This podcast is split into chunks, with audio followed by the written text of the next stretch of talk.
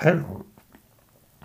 This is a podcast to denounce an old woman I call Seraphine and her friends, who sworn through the shared inner reality of the world and dedicated themselves to kidnapping the physic body similar to the astral body of people and to carry out other misdeeds within parapsychology.